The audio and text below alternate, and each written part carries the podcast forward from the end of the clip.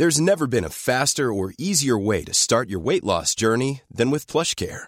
PlushCare accepts most insurance plans and gives you online access to board-certified physicians who can prescribe FDA-approved weight loss medications like Wigovi and Zepbound for those who qualify. Take charge of your health and speak with a board-certified physician about a weight loss plan that's right for you. Get started today at plushcare.com slash weight loss. That's plushcare.com slash weight loss. plushcare.com slash. Bonjour, aujourd'hui je vais répondre à la question suivante. Peut-on apprendre à être bienveillant Je suis Gaël Châtelain-Berry, bienvenue sur mon podcast Happy Work, le podcast francophone le plus écouté sur le bien-être au travail. N'hésitez surtout pas à vous abonner sur votre plateforme préférée, vous serez tenu au courant de tous les épisodes et en plus ça me fait super plaisir. Alors, peut-on apprendre à devenir bienveillant? Quand j'ai inventé le concept de management bienveillant, il y a maintenant 6 ou 7 ans, dans mon livre Mon boss est nul mais je le soigne, l'une des remarques que l'on me faisait assez souvent sur les réseaux sociaux ou sur mon blog, c'est oui, mais Gaël, la bienveillance, cela ne peut pas s'apprendre, c'est inné, on l'a, ou on ne l'a pas. Au début, j'étais un peu perturbé par cette remarque et je ne savais pas trop quoi répondre. Et puis, plus je réfléchissais, plus j'ai comparé la bienveillance à la politesse.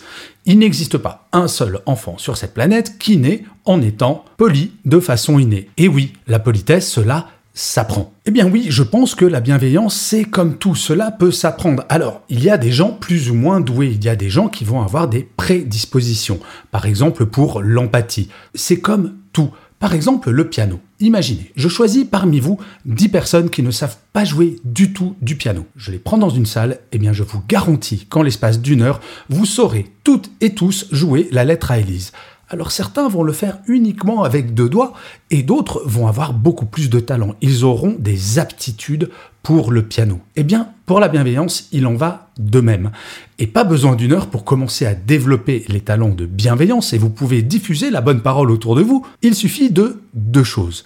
La première, c'est d'appliquer la règle suivante. Ne jamais faire à un collègue de travail quelque chose que l'on ne souhaiterait pas que l'on nous fasse.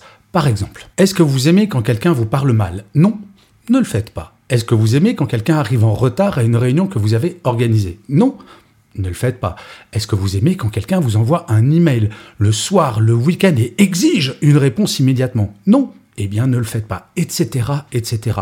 La bienveillance, c'est vraiment cela. Essayer de se mettre à la place de l'autre et de ne pas le gêner, de ne pas empiéter sur son espace, de ne pas empiéter sur son éthique, de ne pas empiéter sur la personne qu'il ou elle est. Si vous avez cette question en permanence à l'esprit, quoi que vous fassiez, vous serez bienveillant. Oui, la bienveillance est avant toute chose du bon sens. La deuxième chose, c'est de se rappeler de ce que nos parents nous ont appris. La politesse.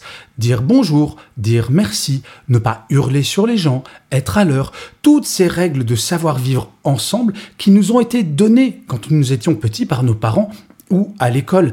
Et je constate malheureusement en entreprise que certaines personnes, on a l'impression qu'ils ont été élevés par des loups ou par des ours. Mais où sont passées leurs bonnes leçons de quand ils étaient petits? Eh bien, il faut s'en rappeler. Comme je le disais pour le premier point, la bienveillance, c'est avant tout du bon sens. Ce n'est pas une théorie compliquée ou complexe, c'est quelque chose qui va faire que le vivre ensemble va être simple. La bienveillance, c'est tout sauf être bisounours. En tant que personne plutôt bienveillante, voire très bienveillante, oui, je n'aime pas tout le monde. Cela étant dit, je ne leur parle jamais mal, je ne leur fais pas savoir, je n'ai pas à leur faire savoir.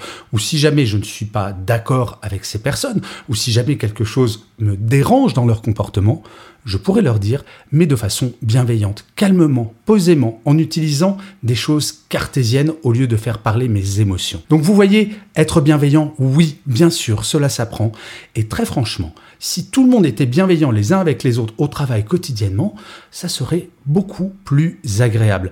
Le bien-être au travail passe par cela, par le vivre ensemble. Et le vivre ensemble, je crois profondément qu'il passe par la bienveillance. Et petit rappel, si jamais la bienveillance est quelque chose qui vous intéresse, j'avais sorti il y a quelques années un tout petit livre qui s'appelle Les 10 commandements de la bienveillance en entreprise qui coûte 2,99€ parce que je voulais impérativement avoir un livre qui soit accessible à toutes et à tous et qui vous donne les 10 commandements, les 10 règles de la bienveillance. Et l'autre livre, c'est un livre qui est sorti cette année, c'est le Manager Bienveillant 2.0 qui est une sorte de mise à jour de Mon boss est nul mais je le soigne, version post-pandémie. Voilà, vous savez presque tout sur la bienveillance. Il ne vous reste plus qu'à appliquer ces deux petites règles et vous allez voir, tout va bien se passer. Je vous remercie mille fois d'avoir écouté cet épisode de Happy Work ou de l'avoir regardé si vous êtes sur YouTube. N'hésitez surtout pas à mettre des commentaires, à mettre des pouces levés si vous êtes sur YouTube, des étoiles, à partager cet épisode, à parler de Happy Work autour de vous. C'est comme cela que Happy Work durera encore très longtemps. Je vous dis rendez-vous à demain puisque Happy Work, je vous le rappelle, c'est une quotidienne. Et d'ici là, plus que jamais, prenez soin de vous. Salut les amis.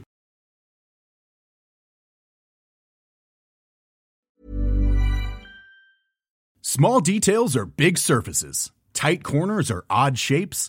Flat, rounded, textured, or tall.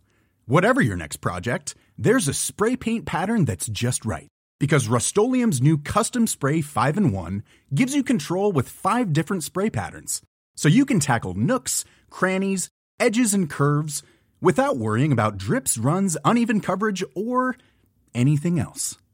Custom Spray 5 in 1 only from Rust